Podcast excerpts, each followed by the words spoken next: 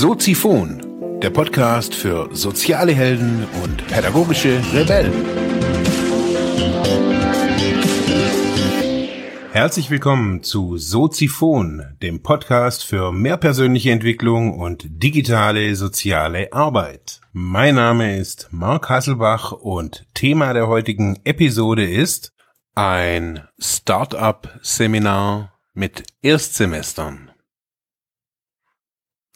Ja, herzlich willkommen, meine lieben Zuhörerinnen und Zuhörer. Heute mit einer für mich wirklich besonderen Episode. Vor kurzem war ich im Zuge meines Lehrauftrags an der Dualen Hochschule. Wir hatten ein Wochenendseminar, das geht so 24 Stunden und Normalerweise hieß das Seminar oder heißt das Seminar digitale Coaching-Konzepte. Ich hatte das im Frühjahr diesen Jahres schon mal gemacht und ja, die Studierenden waren irgendwie sehr begeistert damals. Ja, es kam so, dass ich am Montag vor dem Seminar eine Vorlesung, meine erste, meinen ersten Vorlesungstermin hatte. Ja, und irgendwie war ich sehr nervös. Ich war irgendwie sehr angespannt, weil ja, jedes Mal, jede Runde ist halt irgendwie neu, neue Leute, morgens um acht, also so viele, viele so kleine Dinge, die da irgendwie zusammenkommen, die, die ich eigentlich gar nicht so mag. Und es war total cool. Es war, also ich fand es total cool. Ähm, der erste Tag ist ja eher so ein, so ein Kennenlerntag und ja, auf jeden Fall habe ich da irgendwie wohl einige Leute begeistert, an diesem Wochenende mitzumachen und diese Atmosphäre, die da an diesem Montagvormittag da in dem Veranstaltungsraum war, die hat mich irgendwie kurz geflasht. Und dachte, mhm, okay. Und hatte mir dann so überlegt, okay, was mache ich jetzt an diesem Wochenende mit dem Seminar und was brauchen die, was kann ich denen bieten, was sind so meine Kompetenzen, meine Erfahrungen. Ja, und irgendwie kam ich drauf, dass so die Idee des Gründens, finde ich auf jeden Fall in der sozialen Arbeit, irgendwie zu kurz kommt. Und das war dann auch so, als ich das Seminar im Frühling gemacht habe, war das auch so danach so ein Fazit von einigen, okay, und jetzt? Also jetzt wissen Sie, es gibt Online-Coachings, es gibt digitale Businessmodelle und, und, und, und, und, aber was, was sollen Sie jetzt tun? Und dieses Mal, ja, sollte das alles ein bisschen strukturierter ablaufen, aber mit einer anderen Zielsetzung. Ich habe mir überlegt, wenn, wenn ich den Leuten so sage, sie sollen jetzt mal so eine Gründungsidee für sich generieren, besonders Erstsemester, die ja von dem, von der ganzen Profession jetzt noch nicht so eine große Ahnung haben, was da geht und was so Eigenheiten wären, haben uns am Freitag einfach mal hingesetzt, haben mal so überlegt, okay, was sind so, wie würde ich arbeiten? Was gibt's für Möglichkeiten, ähm, auch im sozialen Bereich Geld zu verdienen? Wie könnte man da selbstständig sein? Die sollten da also von ihren bisherigen Erfahrungen einfach mal so wild drauf los visionieren und träumen. Das Wetter war gut und ähm, das hat sich dann angeboten, ja auch vieles draußen zu machen. Die 20 Teilnehmerinnen und Teilnehmer waren unglaublich motiviert. Also das hat mich selber echt überrascht, auch so in, schon in den ersten Minuten. Die haben das einfach gemacht, was ich so gesagt habe. Und ja, es, wir saßen, wie gesagt, draußen, haben überlegt, was, was gibt es so alles. Es war so der Freitagnachmittag und diese Art des Arbeitens, auch des Visionierens, also einer kreativen Arbeit, einer, aber auch einer Wissensarbeit zum Teil, strengt die Leute an. Das haben die recht schnell auch gemerkt, dass das alles, ja, energieraubend ist, so, so anzugucken, was es so, was man so möchte. Ja, wir sind dann, ich versuche es jetzt mal nicht so an den Tagen entlang zu hangeln, sondern so, was war so die allgemeine Struktur des Seminars? Es war erstmal eben so ein bisschen überlegen, wo, wo geht's hin, wie möchte ich arbeiten. Die hatten dann auch so für je, also jeder für sich, 20 Leute hatten einigermaßen griffige Ideen. Also es war jetzt nicht irgendwie ein totaler Käse, würde ich jetzt einfach mal so sagen. Im zweiten Schritt ging es dann darum, sich verschiedene Fremdkonzepte anzugucken, also von Leuten, die ein digitales Business haben oder eine Art von Unternehmen oder von Projekt, das vielleicht ähnlich gestaltet ist, so vom Aufbau, was man halt so sieht. Und da sollten die, ich habe denen, glaube ich, 14 oder 15 Namen da an, an die Flipchart geschrieben und gesagt, hey, schaut einfach mal, was, was die machen ähm, passt es zu euch oder könnt ihr euch da, findet ihr da einige Dinge gut? Was sind die, was haben die für Konzepte? Ja, und dann hatten die ja also 20 eigene Konzepte in Summe und 14 Fremdkonzepte. Und mit den Informationen sollten die sich, ja, hinsetzen, hört sich immer so blöd an, sollten die in sich gehen und ähm, so eine Art Inkubator, so war das so mein Bild für diese Phase. So eine Art Inkubator starten und gucken, okay, wo sind so von den 20 Konzepten, wo sind Überschneidungen, welches Projekt sieht vielleicht am vielversprechendsten aus und gibt es vielleicht auch Ideen zu sagen, okay, ich äh, kenne da jemanden oder ich habe da auch noch eine andere Idee. Wir sollten sich zusammenschließen, so in, dass so fünf Projekte ungefähr übrig bleiben. Es ging mir nicht darum, Mods auszuselektieren, sondern ich habe so verschiedene Phasen von so einem Prozess einfach mal durchspielen wollen mit den Leuten. Ja, rauskamen dann fünf noch grobe Konzepte, die ja querbeet eigentlich so waren, auch vom Finanzierungsaufwand, auch von der Realisierbarkeit sehr unterschiedlich. Also es gibt jetzt nichts, was jetzt nicht realisierbar wäre, aber äh, die einen bräuchten da halt irgendwie mehr Energie und die anderen vielleicht weniger. Ja, abschließend ging es noch so ein bisschen um ein Kommunikationskonzept, also wie, wie starten Sie jetzt, wie kommunizieren Sie auch, wie, wo, wo ist der Fokus drauf? Ähm, Gibt es da eine digitale Agenda für die vielleicht schon? Also was haben die da im Kopf? Und das Verblüffende war für mich wirklich, dass, ja, ich musste gar nicht viel erklären. Ich musste vielleicht ab und zu mal zuhören und Ratschläge geben oder vielleicht so Tipps, so, keine Ahnung, Impulse reingeben. Aber schlussendlich waren die wirklich voll am Start, haben richtig ehrlich auch geplant und authentisch, muss man wirklich sagen, äh, in ihren Rollen auch immer gewesen. Also vielmehr waren die Leute natürlich unsicher. Mein erstes Semester muss man sich immer vergegenwärtigen. Da ist man noch ganz am Anfang. Und doch war das, was ich am Wochenende erlebt habe, das, wieso ich diesen Beruf, warum ich das alles hier überhaupt mache. Dieses Glitzern in den Augen, dieses sich die Hand geben und zu überlegen, ist das jetzt schon eine GBR oder wie ist das jetzt? Müssen wir jetzt zum Notar? Und das sind so Momente, wo es dicht ist, so wo, wo, wo die Atmosphäre sehr, sehr, ja, irgendwie so zum Greifen manchmal ist, so echt zum Anfassen und dafür bin ich wirklich dankbar, dass ich das erleben kann.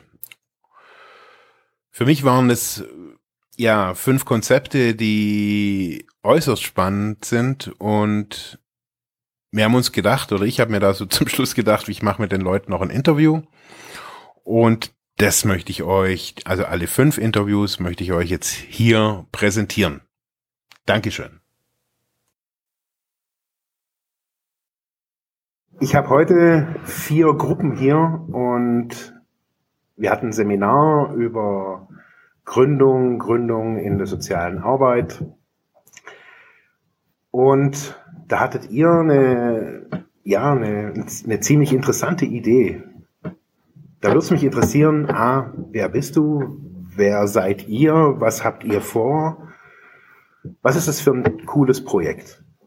Ja, also mein Name ist Falco Hildner. Ähm, wir haben uns das Projekt Social Ranger überlegt. Ähm, wir wollen Menschen die Chance bieten, eingeschränkten Menschen mit anderen Personen in Kontakt zu treten und ihre Freizeit dadurch offen zu gestalten und individuell auf Veranstaltungen gehen, wo sie Unterstützung brauchen, die wir ermöglichen. Also das heißt so eine Art äh, Begleitservice oder wie, was ist das so genau? Ähm, ja, es ist nicht, es ist ein Begleitservice. Wir wollen es jetzt nicht mit einem Escort-Service direkt vergleichen, mhm. sondern es soll pflegebedürftigen Menschen Sicherheit geben, sich frei am Leben zu beteiligen. Okay. Und wie, wie finden diese zwei Gruppen zusammen? Also gibt es da eine Veranstaltung, wo man sich trifft und dann wie so bei so einem Speed-Dating oder wie soll das ablaufen? Ähm, es soll über ein soziales Netzwerk ablaufen, das, wo, in welchem sich freiwillige Helfer registrieren können. Und dann, wenn ein, eine bedürftige Person einen Ausflug machen will, nehmen wir das Beispiel Freitagabends in die Disco gehen, kann er an uns eine Anfrage schicken.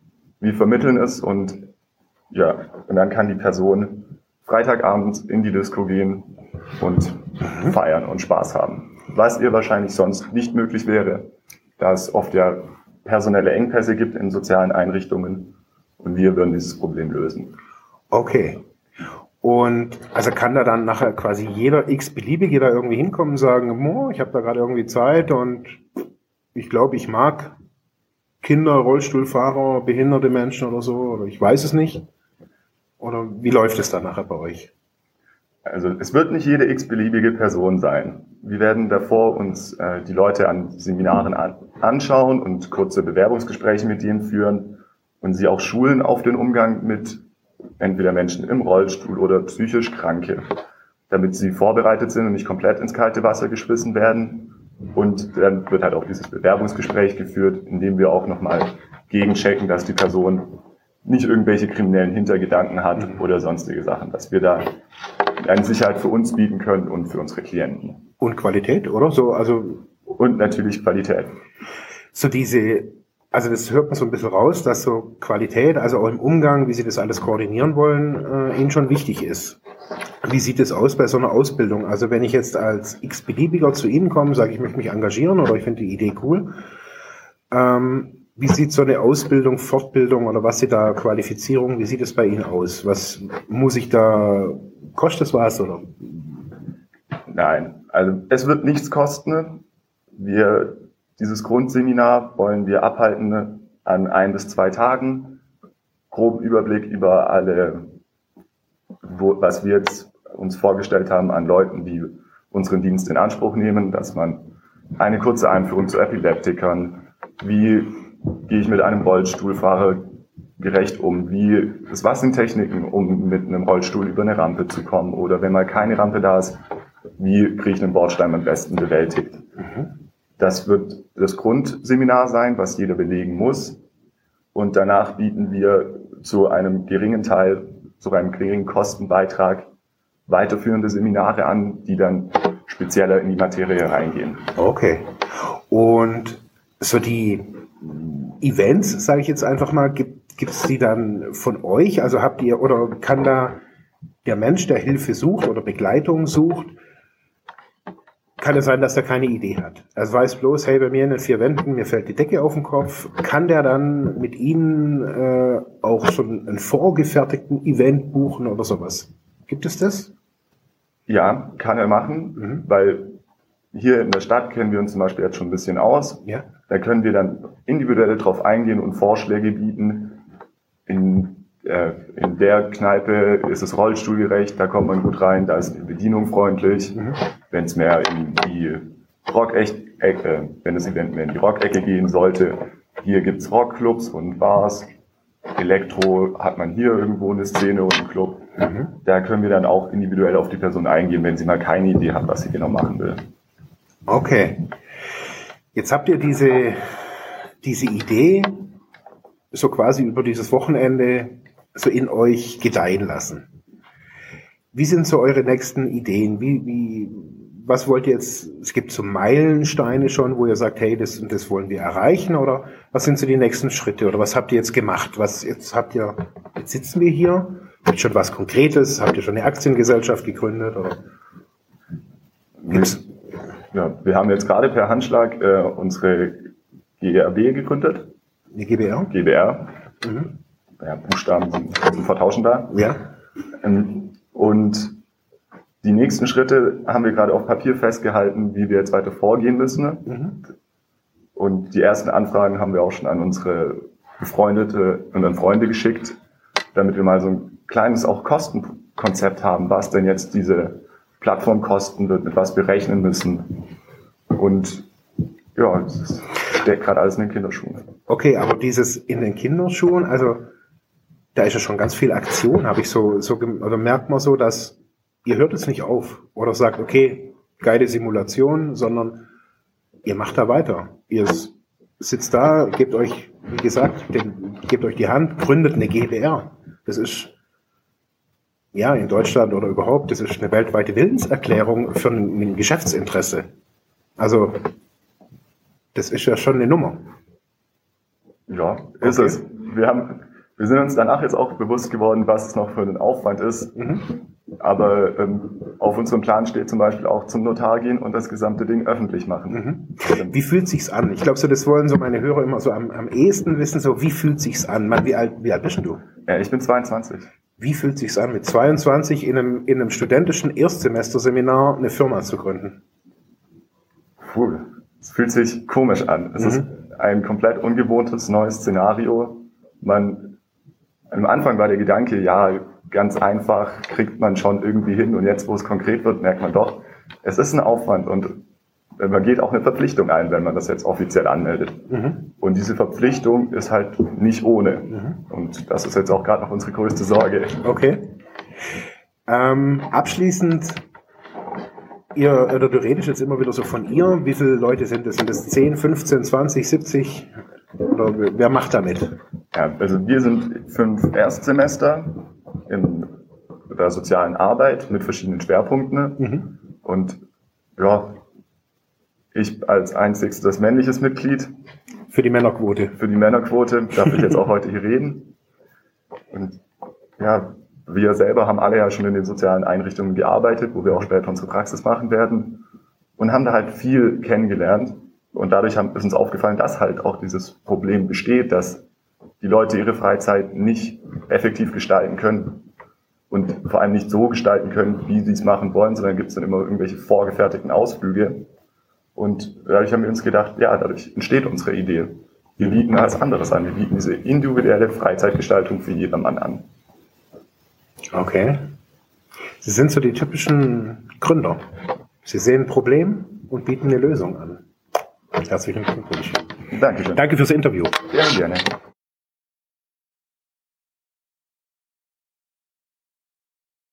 Ja, ich habe die zweiten, die zweiten Gründer hier mit einer, ja, bei der Höhle der Löwen wären sie jetzt am kurz vor der Werbeanblendung, kurz vorm Schluss mit der Knaller-Idee nochmal irgendwie. Was haben Sie für eine Idee? Erzählen Sie mal so ein bisschen, wer sind Sie? Was, was hatten Sie für eine Idee? Wie, was haben Sie hier jetzt gemacht? Ja, erstmal Hallo an die Zuhörerinnen und Zuhörer. Vielen Dank erstmal für die coole Einleitung.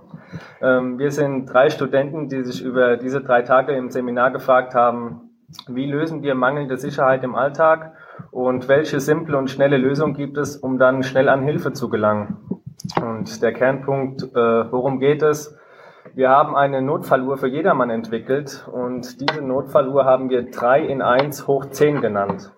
Und dieses 3 in 1 bezieht sich auf die äußeren Kriterien. Das heißt, ähm, es ist eine Sportuhr, eine stylische Uhr und zugleich auch eine Uhr für Notfälle. Dann kommen wir zu dem Punkt hoch 10. Was bedeutet das? Ähm, das bedeutet, es ist zugleich eine Uhr, die einen Notfallknopf besitzt.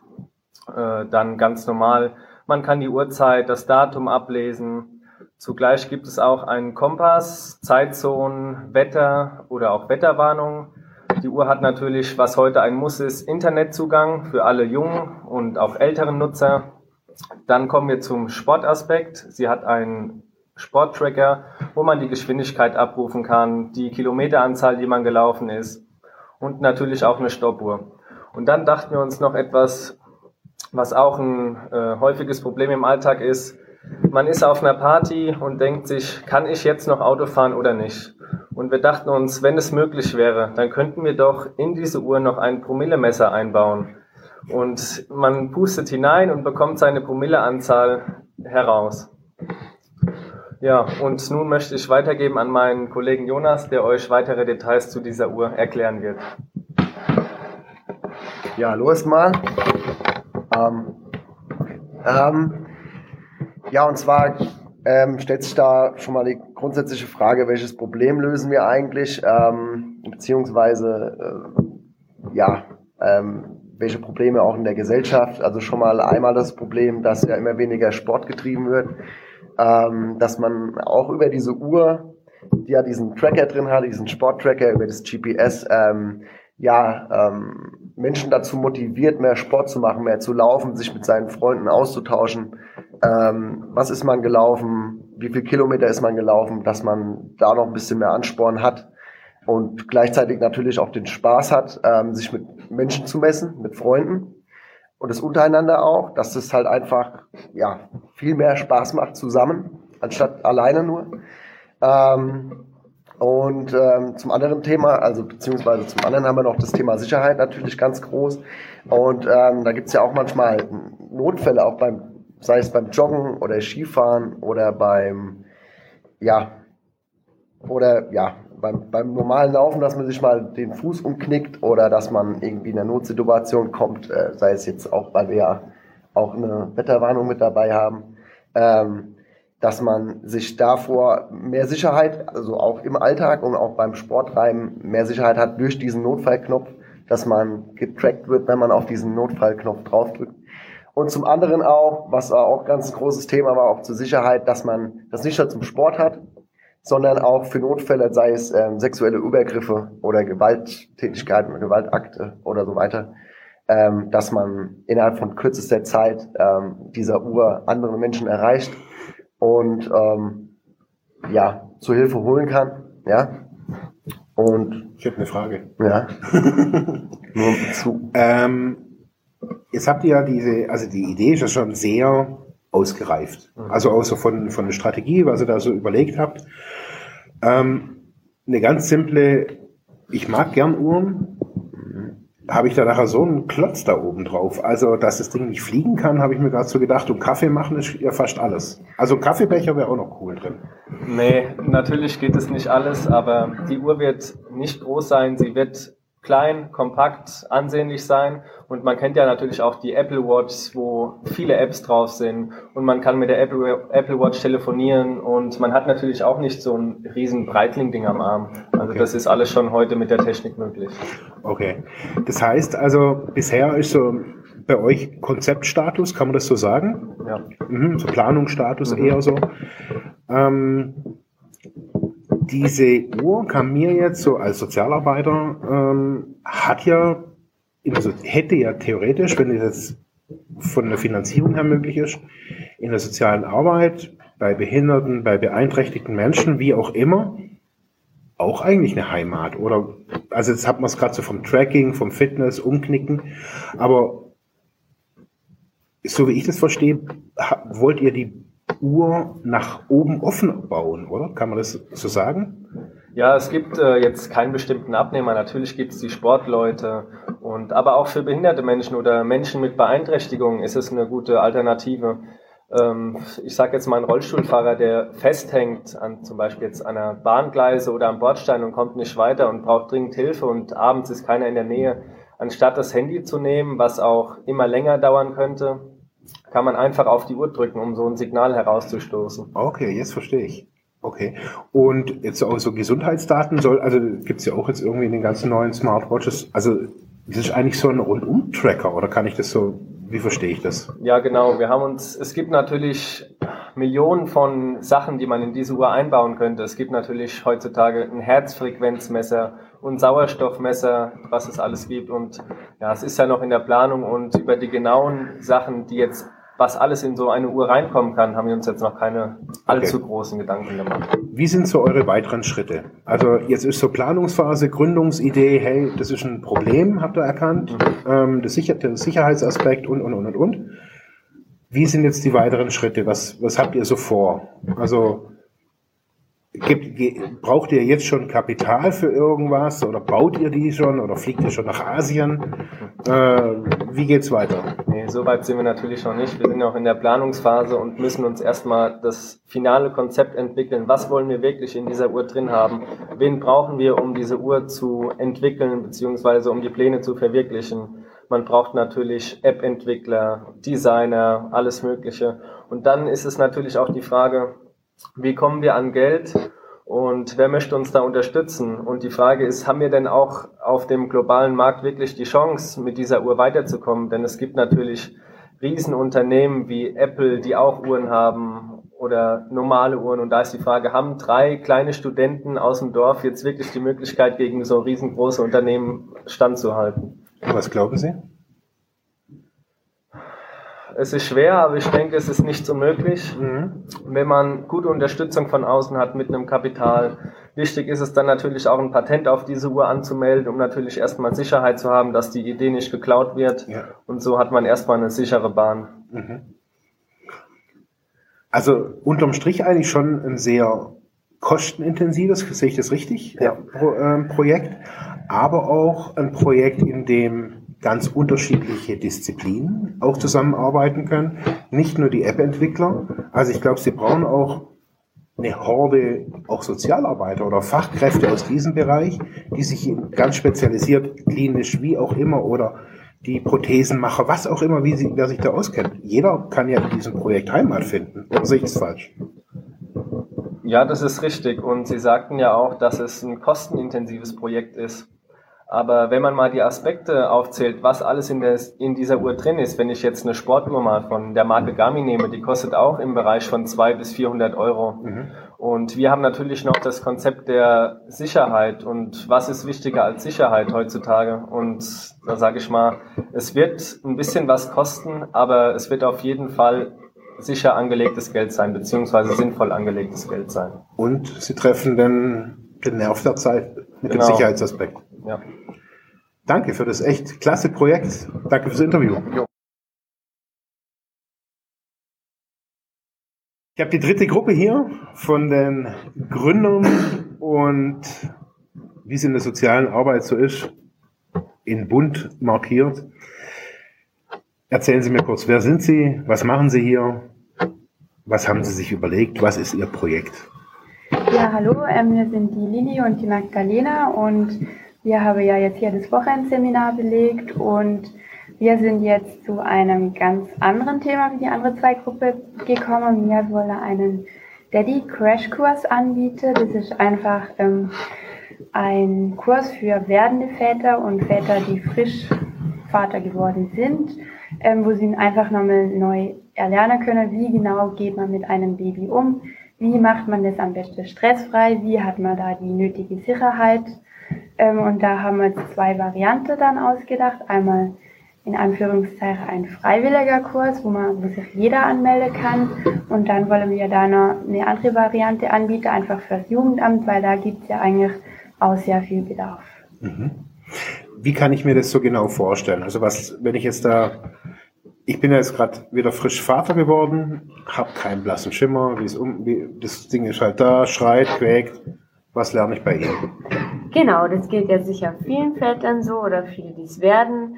Eigentlich gibt es für Frauen viele Schwangerschaftsvorbereitungen, Kurse danach, wie gehe ich damit um, wie funktioniert die Geburt, was passiert danach. Aber die Männer, die stehen einfach so nebendran und das heißt dann so, ah, die halten sich eh aus allem raus, die haben eh keinen Plan.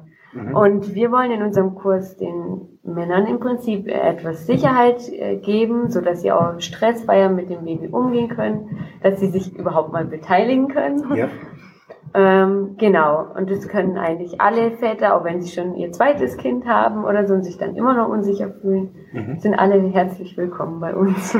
Okay, wie, ähm, wie kann ich mir das so konkret vorstellen? Also was sind Sie Hebammen oder sind, haben Sie Hebammen im Team? Also, weil das ist ja eigentlich das klassische Arbeitsfeld von einer Hebamme. Das weiß ich jetzt, weil ich gerade irgendeine Hebamme irgendwie daheim hatte. Ähm, und jetzt sagen Sie, hey, ich mache jetzt auch noch den Job der Hebamme, oder? Was machen Sie da? Nein, so ist es jetzt nicht ganz. Also wir haben uns das ganz so vorgestellt, dass wir einfach eine Hebamme mit in, ins Team holen, die dann mit uns gemeinsam diesen Abend gestaltet oder mehrere Abende. Und zudem dachten wir dann, na ja gut, es ist ein Abend nur für Männer, dass da dann auch ein Mann dabei ist, der den Abend mitgestaltet. Und das dann in Kooperation ein Fachmitarbeiter in dem Sinne und ja, eine Vertrauensperson für die Männer. Mhm. Und das funktioniert ganz gut. In unserem Team, in unserem Gründungsteam ist auch ein Mann, der macht das eine optimale Lösung. Okay. Was mir noch nicht so ganz klar wird, ähm, ist, was lerne ich? Also wenn ich jetzt von Ihnen so gecoacht oder geschult werde, ähm, was sind so die Inhalte? Ist das eher, also es fängt ja an, wenn irgendwie die Frau irgendwie sagt, hey Schatz, ich bin schwanger. Da, das ist ja so der erste Schock, also für die Männer. Meistens, manchmal, Genau. in wenigen Fällen. Also neben dem äh, fachlichen Wissen, so wie, wie pflege ich ein Kind, wie verwickel ich, wie äh, ernähre ich ein Kind, ähm, was nach der Geburt meistens, äh, also erst eintritt, ähm, soll es halt auch, soll es auch ein Abend sein, einfach mit Kommunikation, wo man sich ja austauschen kann. Auch diese männliche Person ähm, wird dann berichten, auch wie es ist, Vater zu sein. Und es soll es ein bisschen entspannen, aber natürlich lerne ich auch diese ganzen fachlichen Qualifikationen. Ähm, wenn das Kind da ist, wie bringe ich es nach Hause, wie tra- transportiere ich das? Also dieses Wissen wird auf jeden Fall vermittelt. Okay, also so ein Grundwissen so, für so eine Grundsicherheit, oder? Genau, was es so bis jetzt noch nicht gibt und wenn dann meistens irgendwie vielleicht von den Eltern, die das an ihre Töchter weitergeben, aber so speziell für Männer gibt es bis jetzt eben noch nicht. Okay, und da sitzen dann quasi, wenn ich mir das so vorstelle, alle Männer irgendwie bei Ihnen im Kreis und machen Schulung. Nein, nicht direkt. Also wir dachten dann an verschiedene Varianten. Gut, wir haben jetzt dann keine 20 Babys zur Verfügung natürlich, aber da kann man ja Puppe beispielsweise Mhm. nehmen, zum einfach auch aktiv lernen, wie wickel ich oder wie halte ich das Kind. Okay, Ähm, je nachdem kann man sich dann auch gemeinsam einfach zum Abendessen treffen, uns einfach in einer lockeren Atmosphäre anzubieten. Also es soll nicht der direkte Unterrichtsstil sein. okay. Also ich bin jetzt nicht so der Gruppentyp, kann ich Ihnen so gerade mal so sagen. Also ich fänd's jetzt nicht so cool, irgendwie noch mit fünf anderen Männern, wo irgendwie der eine ist da irgendwie so eine Weichflöte, der andere ist irgendwie der Macho und dann sitze ich noch irgendwie zwischendrin. Das nervt mich. Also gibt's da irgendwie eine Variante, wo ich sage, hey, bitte hier, ich mach's in der Woche, in einem Monat, aber bitte alleine. Also das ist überhaupt gar kein Problem, weil das haben wir sich auch schon überlegt. Es gibt die Möglichkeit, einfach unter der Woche wie so einen Abendkurs zu belegen. Das wären dann so zwei oder drei Abende. Oder in einer Kleingruppe, vielleicht auch mal über ein Wochenende hatten wir geplant, so wie so einen Premium-Kurs, dass es vielleicht bis allerhöchstens ähm, fünf Teilnehmer sind. Mhm. Das wäre dann auch mit Übernachtung und ähm, mit einem Frühstück und wir dachten vielleicht für Männer wäre auch ein Barbecue-Abend nett, wo man sich danach noch ein bisschen austauschen Okay, kann. ja, okay. Also das wird alles möglich sein, da überlegen wir uns dann noch. Okay, also schon ein bisschen auf mich zugeschnitten. Nicht, dass Ja. ich dann nachher mit, keine Ahnung. Nee, Ich meine, ich bin muss nicht sein. 42, bin jetzt Vater geworden und nachher sitze ich mit lauter 17-Jährigen da drin. Dann kriege ich einen Anfall. Es soll keine Unwohlstimmung sein, man soll sich wohlfühlen, es soll entspannt sein, Okay. damit, ja. Haben Sie da ein Haus oder ein, ein Seminarraum oder wo mache ich das? Auf dem Kloster oder Bahnhof? Also wir haben da jetzt, also es ist ja erstmal so, man braucht bestimmte Orte und wir dachten einfach da an zwei, drei größere Städte, wo das angeboten wird, dass ähm, eigentlich für jeden die Anreise möglich ist. Und da suchen wir uns dann natürlich gewisse Seminarräume. Es wird ja in jeder Großstadt was angeboten. Jetzt verstehe ich, Sie wollen das Ding auch größer machen. Definitiv. Okay. Okay. Was sind so die nächsten Schritte, die Sie vorhaben? Was, wo geht's jetzt, wo geht die Reise hin? Jetzt haben Sie ein Konzept und ähm, das ist schon griffig, finde ich. Aber wie geht's jetzt weiter? Wir müssen uns jetzt erstmal so ein Netzwerk aufbauen. Wir müssen zuerst auch mal das Fachpersonal finden, also eine Hebamme, uns dann mal ein bisschen damit beschäftigen, auch im Umkreis, wie das denn aussieht, ähm, von wem würden wir unterstützt werden, auch mit der ganzen Werbung, dass wir dann ziemlich bald mal Flyer entwickeln, rausbringen, unser Angebot einfach Mhm. ähm, zu Papier bringen und dann Also Sie sind noch von der Papierfraktion? Unter anderem, also mir dachte es einfach, zum einen ist in sehr vielen Ortschaften so, da gibt es ja das Gemeindeblättle. Jede Mhm. schwangere Frau, die gerade bettlägerig ist, zum Beispiel, sitzt zu Hause und liest es mal, schickt den Mann vielleicht hin und dann haben wir auch noch gedacht, im Instagram kann man ja auch einen Account äh, eröffnen.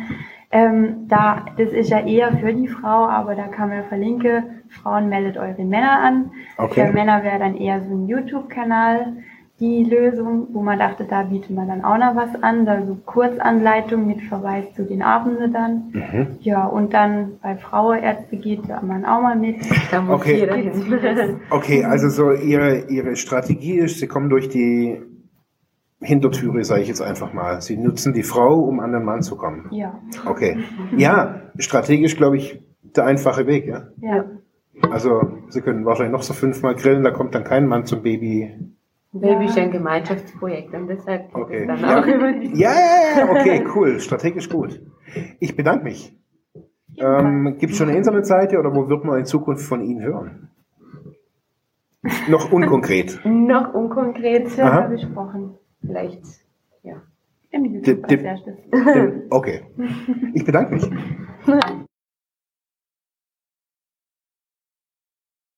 Ja, Sie sind Gruppe Nummer 4. Sie hatten am Freitag schon so ein richtiges Brennen und Leuchten und Funkeln in den Augen. Sie haben ein ganz anderes Konzept. Gar nicht so, ja, sag ich mal, so sozialarbeiterisch angehaucht, sondern ist so ein Konzept, das so irgendwie aus Ihrem Leben stammt. Ja. Erzählen Sie doch einfach mal, wer Sie sind, was Sie für eine Idee haben, für was Sie da brennen. Also, ich bin Sophia Bauer, ich bin 20 Jahre alt und ich studiere gerade soziale Arbeit. Ähm, ich wohne in der Nähe von Stuttgart und ich habe mich in meiner Freizeit halt schon immer für gesunde Ernährung und den Tierschutz interessiert.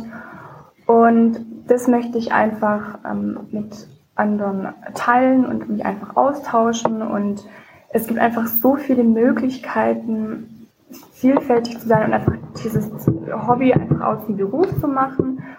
Und ähm, durch Inspiration, gerade durchs Internet, äh, habe ich dann die Idee entwickelt, Seminare über Ernährung, Motivation, die eigene Selbstfindung, einfach so viele Themenbereiche einfach abzudecken, die mich einfach persönlich auch interessieren ähm, und möchte da Seminare drüber halten. Außerdem habe ich dann noch Kochkurse geplant, die ich anbieten will. Ich habe einen YouTube-Channel und einen Instagram-Channel geplant und möchte dann da einfach die Follower auf lustige und vielleicht auch attraktive Weise das Thema näher bringen und ähm, genau, so bisher. Okay, also da ist ganz viel. Sie, Ja. Sie haben eigentlich so ein, ein eigenes Universum jetzt so irgendwie im Kopf. Kann man das so sagen? Ja, ja, ja. Okay, also Sie wollen so mit Ihrer, Sie wollen, so verstehe ich das, Sie wollen so Ihr Lebenskonzept, Ihr gesundes Lebenskonzept oder auch so Ihre Sicht in die Welt oder auch so Ihre, ah, vielleicht auch so ein bisschen spirituell, weiß ich nicht so, aber so eine Weltanschauung Ja, ähm, vermitteln. Kann man das so sagen? ja, richtig. Ist so ein Lifestyle. Oder? Also, ja, eigentlich schon. Also das, was mich persönlich interessiert, möchte ich einfach mit anderen teilen und möchte sie nicht, nicht so äh, missionieren, sondern einfach möchte sie so hingehend überzeugen, dass sie selber davon wirklich überzeugt sind und es nicht so aufgedrückt bekommen und ähm, genau. Also sind Sie, um es so vielleicht auch für die Hörer verständlich zu machen, sind Sie so, sind Sie die, die, die Lebensmittelrevoluzerin, die in den Lebensmittelläden, in den Container hintenrum äh, schwimmt und die Burgers rauszieht, weil sie das Haltbarkeitsdatum nicht erfüllt haben oder irgendwie, was machen Sie? Was sind das für Seminare? Was lerne ich bei Ihnen für Kochen? Also nein, das mache ich nicht, aber ich finde es tendenziell nicht schlecht, wenn man sowas macht. Okay, ähm, Sie sind Überzeugungstäterin. Ja, ich bin davon schon überzeugt, auf jeden Mhm. Fall. Also was ich anbieten will, sind verschiedene Kurse, also einfach Kochkurse, wo man dann auch viel über vegane Ernährung lernt, aber nicht nur über vegane Ernährung, sondern allgemein einfach gesundes Leben, gesunde Ernährung und eigene Selbstfindung und sowas. Okay. Ist es so ein, so ein ganzheitliches Konzept, also wo Sie sagen, okay, da kriege ich die Ernährung, Sport, Bildung oder was weiß ich? äh, Oder ist das so auf ein paar Bereiche ähm, spezialisiert, wo Sie sagen, da bin ich Spezialistin? Also sportlich habe ich bisher noch nicht so viel geplant, aber ist auf jeden Fall nicht auszuschließen. Also es interessiert mich auf jeden Fall auch. Gerade die Meditation finde ich sehr, sehr interessant. Da kann man ja auch verschiedene Lehrgänge machen. Das ist ja kein Problem. Mhm. Man kann sich in alles einarbeiten, wenn man das nur will. Und da bin ich ja echt motiviert. Okay. Wer soll da später zu Ihnen kommen? Wer, wer sind so Ihre Kunden oder so Ihre Wunschkunden? Wer soll zu Meine Ihnen kommen? Also tendenziell natürlich für jeden. Ich würde mir für jeden wünschen, Mhm. tendenziell. Aber ich denke, das wird nicht jeden interessieren. Also speziell wahrscheinlich eher für die jüngeren Menschen gerade. Vielleicht auch sogar eher für Mädchen, weil die für sowas vielleicht eher noch Interesse haben. Mhm. Ähm, genau. Man sieht ja auf der einen Seite, wo Sie es gerade so ansprechen, gerade so auch so ein bisschen so ein Ernährungswahn, ähm, teilweise gerade bei jungen Leuten, dass sie sagen, oh, nichts mehr oder nur, keine Ahnung, nur noch das Wasser aus der, aus der Wärmeflasche und so weiter. Bieten Sie da irgendwie so einen, so, einen, so einen Gegenpol, sagen, okay, das ist gute, bewusste Ernährung oder was ist, was machen Sie da anders oder neu? Ich mache eigentlich gar nicht viel anders. Also genau das, was eigentlich viele schon in den Köpfen wissen, aber einfach vielleicht nicht durchziehen können, weil ihnen einfach die Motivation fehlt, will ich einfach die näher bringen auf einem leichten Weg, dass einfach auch nicht zu, zu viel Veränderung in ihr Leben kommt, dass ich es einfach so rüberbringe, dass es gar nicht so eine große Veränderung sein muss, wenn man sowas macht. Dass es eigentlich nur positive Sachen mit sich bringt und eigentlich für ein vitales und ähm, langes Leben sorgt und das ja eigentlich für jeden was Gutes sein soll. Okay. Wie kamen Sie da dazu? Also wie kommt man dazu, auf einmal irgendwie so ein Konzept zu im, im Kopf zu haben? Also wie gesagt, ich interessiere mich immer für Tierschutz und gesunde Ernährung und Okay, stopp. Also Sie sind auf die Welt gekommen, flupp, und dachten sich, hey, Tierschutz, gesunde Ernährung. Oder wie? nein, nee, nee, kam natürlich das? nicht. Also es ist ja immer so, so mit 12, 13, es fängt man halt an, so eine eigene Meinung zu entwickeln. Ja. Und davor habe ich auch mal Fleisch gegessen und mein Opa ist sogar Metzger. Also ich kenne das gar nicht anders, Mhm. dass man eigentlich Fleisch isst und dass Mhm. man Klar, gesunde Ernährung kenne ich von meiner Mutter auch immer schon, aber es war halt einfach so normal. Und so mit 12, 13 fängt man an, seine eigene Meinung zu entwickeln. Ich habe dann einfach darüber nachgedacht, ist halt doch nicht so cool, ähm, Tiere zu essen. Und dann habe ich mich damit beschäftigt und dann habe ich halt angefangen, das durchzuziehen und ähm, war dann immer überzeugter davon. Und dann vor ein paar Jahren habe ich mich dann eben weiter mit dem Thema beschäftigt bin dann auch zum Veganismus gekommen und das hat nicht nur ähm, Gründe vom Tierschutz, sondern allgemein die Umwelt und es hat so viele Aspekte, Mhm. die ich dann aber auch in den Seminaren näher bringen will. Also das ist wirklich allumfassend.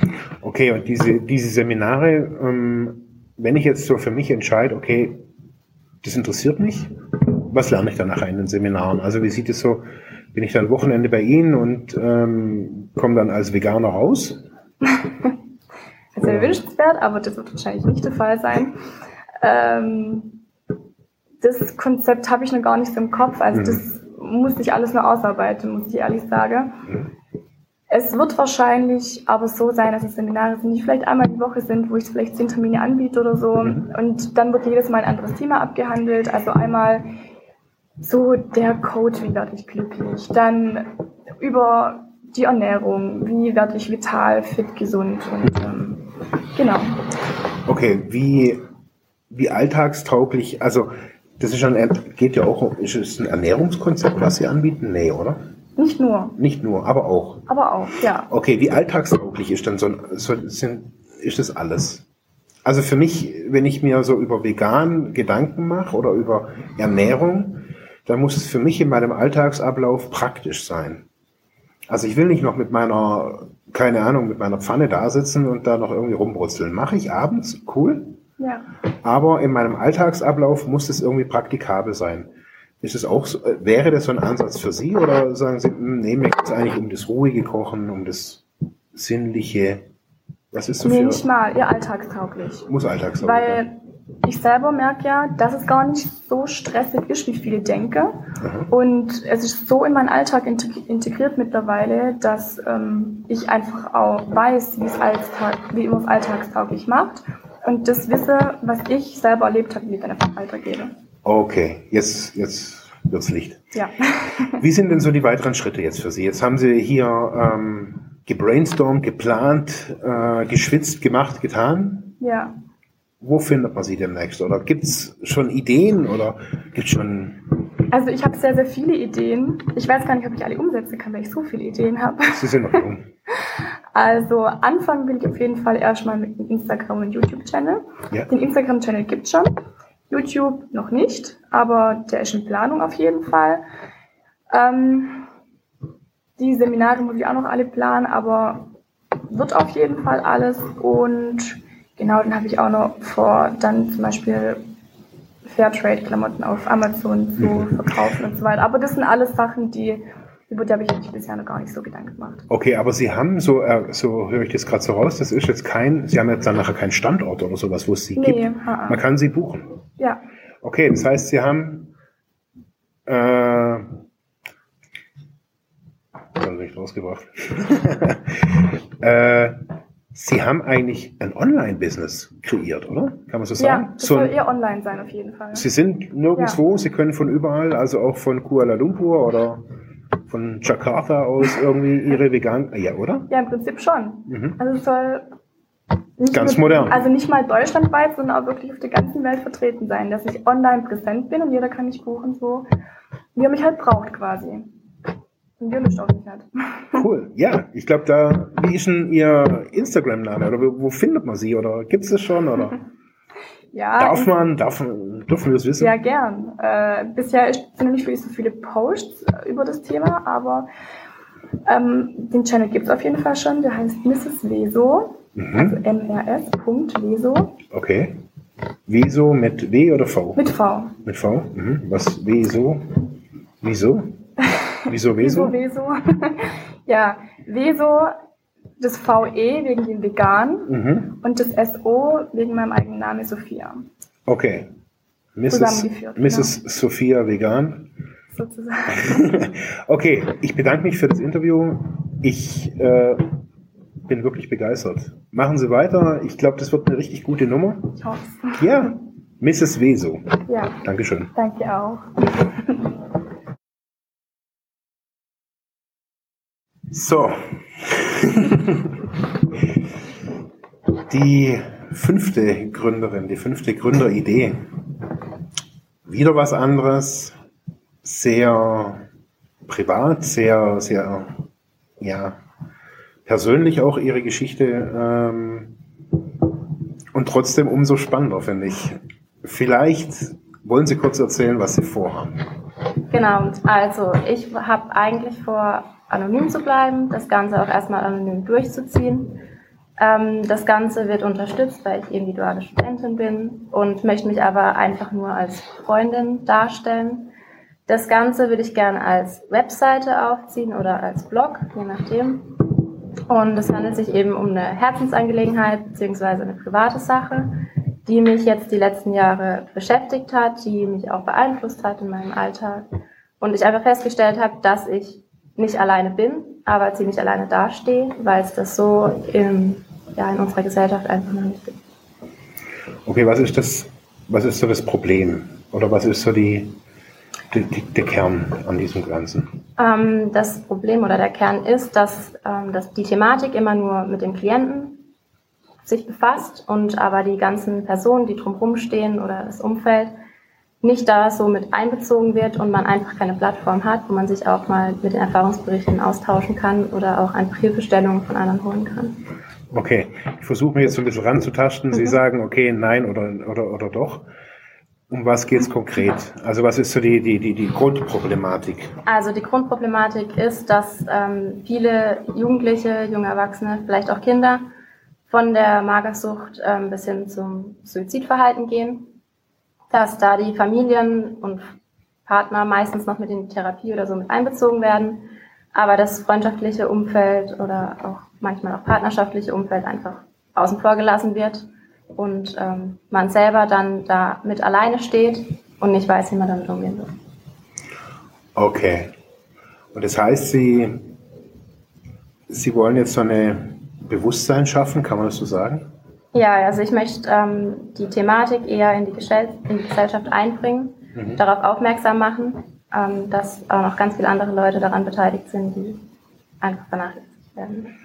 Mm, befassen sich oder wer befasst sich denn aktuell mit dieser Thematik? Also man, die Thematik ist jetzt nicht unbekannt. Das ja. Magersucht ist nicht unbekannt. Ja. Suizid oder besonders Jugend- oder Kindersuizid ähm, weiß man auch, besonders die letzten zehn Jahre extrem steigend die Kurve.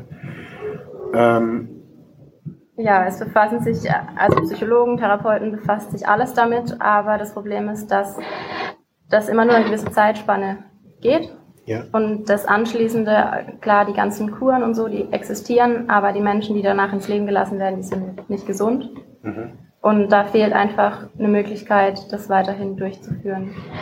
Können die gesund werden oder sind das, oder wie, wie, wie, wie also, also ähm, ich kann natürlich nur aus meiner Erfahrung sprechen. Ja.